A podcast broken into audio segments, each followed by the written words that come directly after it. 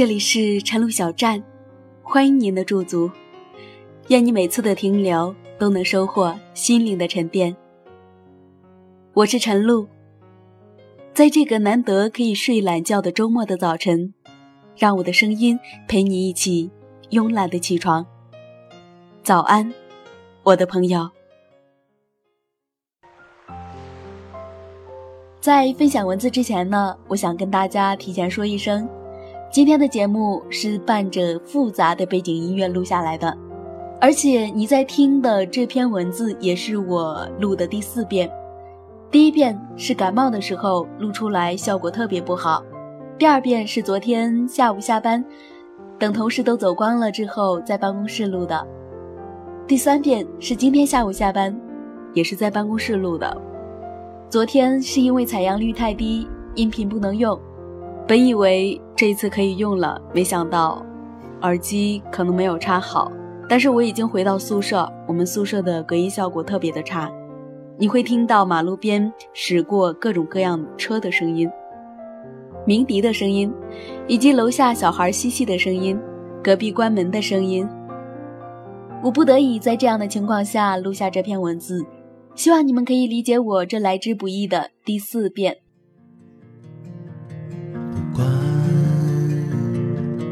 你是醒着，或者你已经睡了。不管你现在活着，或者你已经死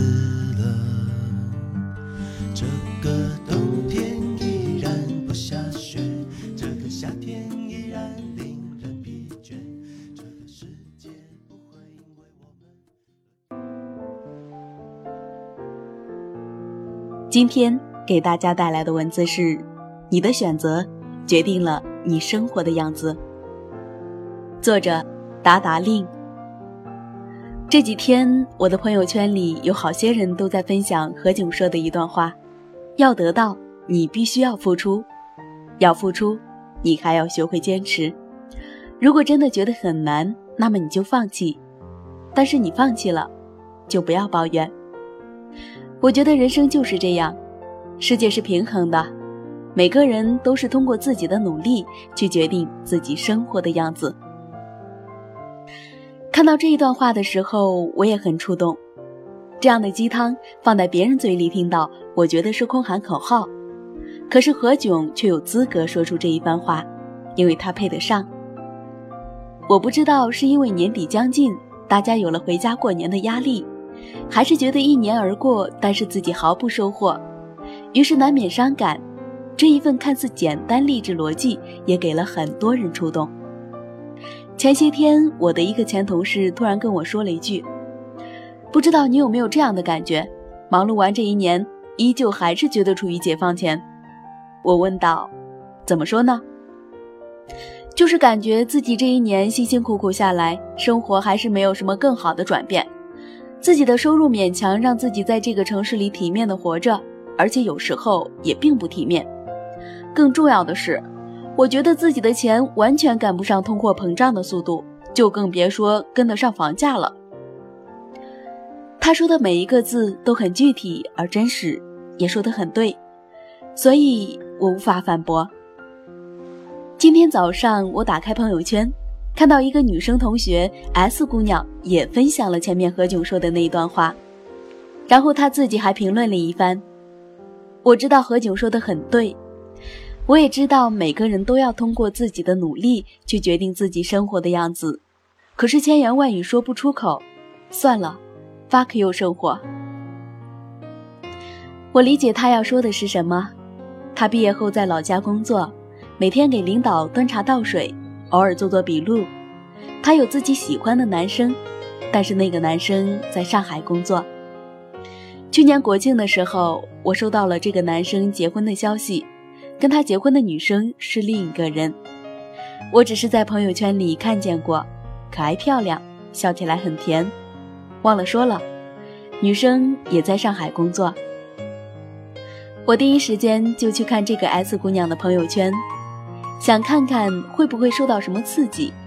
果然，他发了一句话：“如果当年我也选择去冒险一次，生活会不会是另外一个样子？”我知道他心里有千百种的遗憾，千百种说不明道不清的纠结，还有很难受的感觉吧。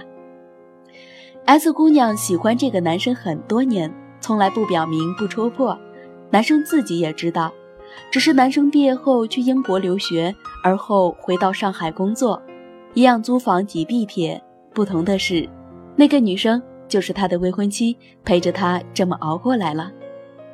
我不敢说，如果当年 S 姑娘先表白，然后跟男生一起恋爱，恋爱过程顺利，没什么风浪，到毕业后各自分开异国恋，然后坚持等到会合，并且决定去同一个城市发展，这其中的每一个步骤缺一不可。别说对于爱情这件事了，对于所有的人生选择，即使一开始会决定我们的人生走向的，但是别忘了，选择之后还有千山万水的路要走。有一次看赵薇的采访，她说起自己初中那一年考上了家里很好的师范学校，父母说可以奖励她，于是她提了一个需求，想去北京一趟。于是那一年十几岁的赵薇一个人第一次出远门，坐火车硬座到了北京火车站，然后是表哥来接她，因为表哥家里住在很远的房山，大人们没时间陪她玩耍。他也没有到过真正的北京市中心或者别的景区玩耍，可是就是这样，赵薇说她还是人生第一次享受到了自由的滋味，她很开心，决定要出外面的世界看一看。回到家里后，赵薇就选择报考谢晋影视艺术学院，然后去到了上海，再接下来她考上了北京电影学院，迎来电视剧《还珠格格》的机会，继而有了后来的故事。赵薇说：“她出发往上海的那一天，爸妈是一路送一路哭的。一是因为她放弃了家里师范学校这么好的机会，毕业后可以当一名教师，那个时候真是很好的一份工作；二是父母也担心自己孩子小，第一次出门闯荡，还不知道接下来的日子会怎样。”我想起自己上大学那一年，我爸妈送我到武汉上学也是不舍。当时我自己很高兴，觉得可以到大城市里生活长见识了。那个时候的我根本没有意识到他们的担忧与复杂情绪，可是我也很感激他们没有过多的阻挠或者干扰。虽有不舍，但是总归得迎接明天的到来。甚至连他们离开学校与我分别的时候，我都想不起要跟他们一起照个合影，这是我一直以来的遗憾。我的留言里有个女生跟我说，自己以前是一个大胖子，后来减肥调理，慢慢瘦了下来，也开始变得好看起来。可是不知道为什么，内心还是依旧很自卑，觉得自己不配得到很多东西。我想起有一次《康熙来了》做了一次选题，是减肥达人，那些一个个瘦身之后的漂亮男男女女都有一个特点。就是依旧说话很低沉，动作比较慢吞吞，并且依旧很在意别人的目光。小 S 问：“你们这些人都这么帅气漂亮了，可是为什么还是那么好脾气？按道理你们现在是有很多人追的人，应该很得意才是啊。”还是蔡康永戳破了真相。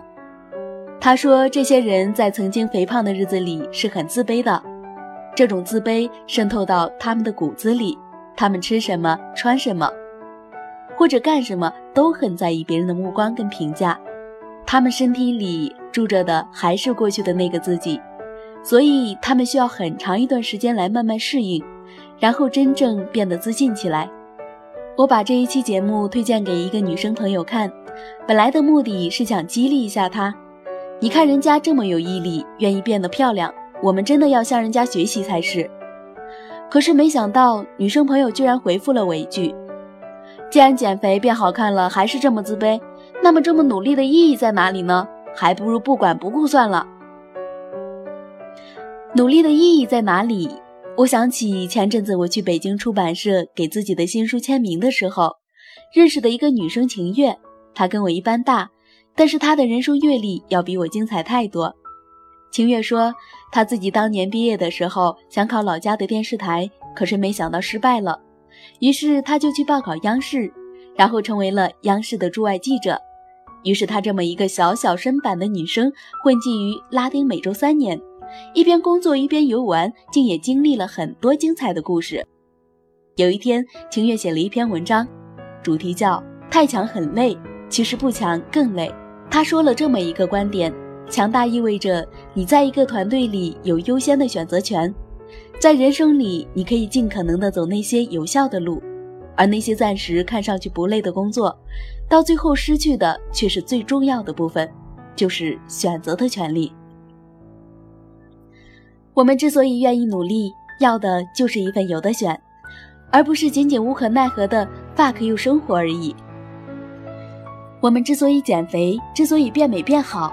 之所以愿意拿自己有的能力去换取薪水、换取资源，之所以愿意珍惜一个有意思的朋友，说真的，这一切不一定都是绝对会有收获的。人生本就是一场冒险的事情，只不过有些人走得大胆一些，有些人因为害怕步子就迈了小一些，也有一些刚出来没几日，觉得江湖太险恶了，我还是回山洞里吧，安全舒服，不会出事。前些天我看完电影《山河故人》，心里很是压抑。我知道贾樟柯的调性一向如此，只是再次走进那个剧情里的时候，你还是会被故事里斗转星移、物是人非的沧桑而难受。我在微博上说了一句：“看了这部电影，心里万种复杂，很是压抑。”有个男生丢给我一段很长很长的句子，他说：“达令姐，你看看。”这是贾樟柯写的文章里的一段，因为字字句句戳心，我就直接用上来了。当我年纪更大一点时，我突然发现，其实放弃理想比坚持理想更难。当时那些中断学业的人都有理由，比如父亲突然去世了，家里需要一个男的去干活；又如家里供不起了，不想再花家里的钱了。每个人都有非常具体的原因。都是要承担生命里的一种责任，对别人的责任，就放弃了理想。在这种情况下，我们这些所谓坚持理想的人，其实付出的要比他们少得多，因为他们承担了非常庸常、日复一日的生活。他们知道放弃理想的结果是什么，但他们放弃了。在县城里的生活，今天和明天没有区别，一年前和一年后同样没有区别。为什么我说这个电影非常伤感呢？可能生命对他们来说，到这个地方就不会再有奇迹出现了，不会再有可能性，剩下的就是在和时间做斗争的一种庸常人生。那天夜里，我反复读着这几段话，从一开始的躁动不安，然后慢慢平静下来。我觉得我一直以来对于自己想逃离家乡那个小镇。但是又害怕自己在深圳这个地方混不出日子，没有资格说我选择这条路是正确的。我害怕让父母失望，让亲人失望。我更害怕让那些老家里以我为榜样的小孩失望。这种感觉每隔一段时间就会冒出来，侵蚀着我本就摇摆不定的心情，然后一夜夜的失眠。也就这一夜间，我觉得自己寻觅的那个理由，终于有人为我说了出来。或许，我们不是为了一定要功成名就或者衣锦还乡，我们一直在做一件事情，就是对抗。我们跟这个庸庸碌碌的生活对抗，跟日渐而少的人生对抗。就像汪涵说的：“生命的丰富程度会让你在一定程度上减轻对生命长短担忧的这件事。”我一直记得罗永浩曾经为他的理想主义式创业总结过一句话。通过干干净净的赚钱，让人相信干干净净的赚钱是可能的；通过实现理想，让人相信实现理想是可能的；通过改变世界，让人相信改变世界是可能的。即使是在中国，不管罗永浩的手机事业会不会成功但是真心希望他可以成功。因为那样的话这个世界会变得更有趣一些不是吗？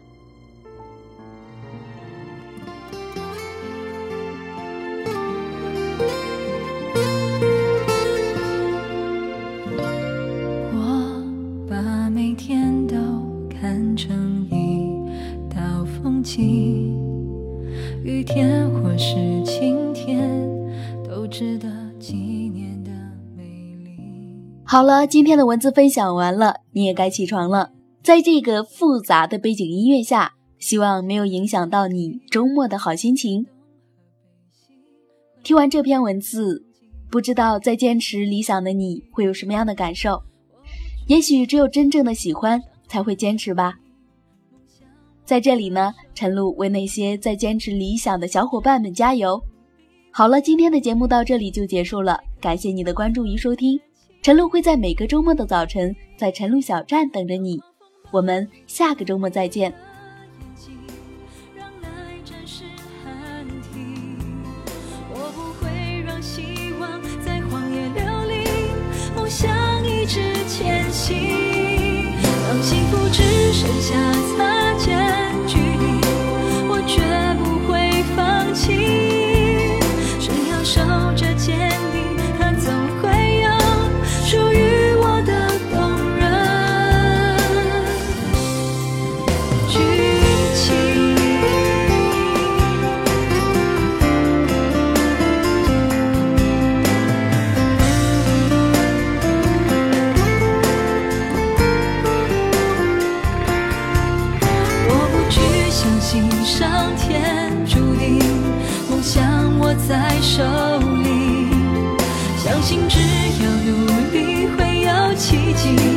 还可以操纵天气。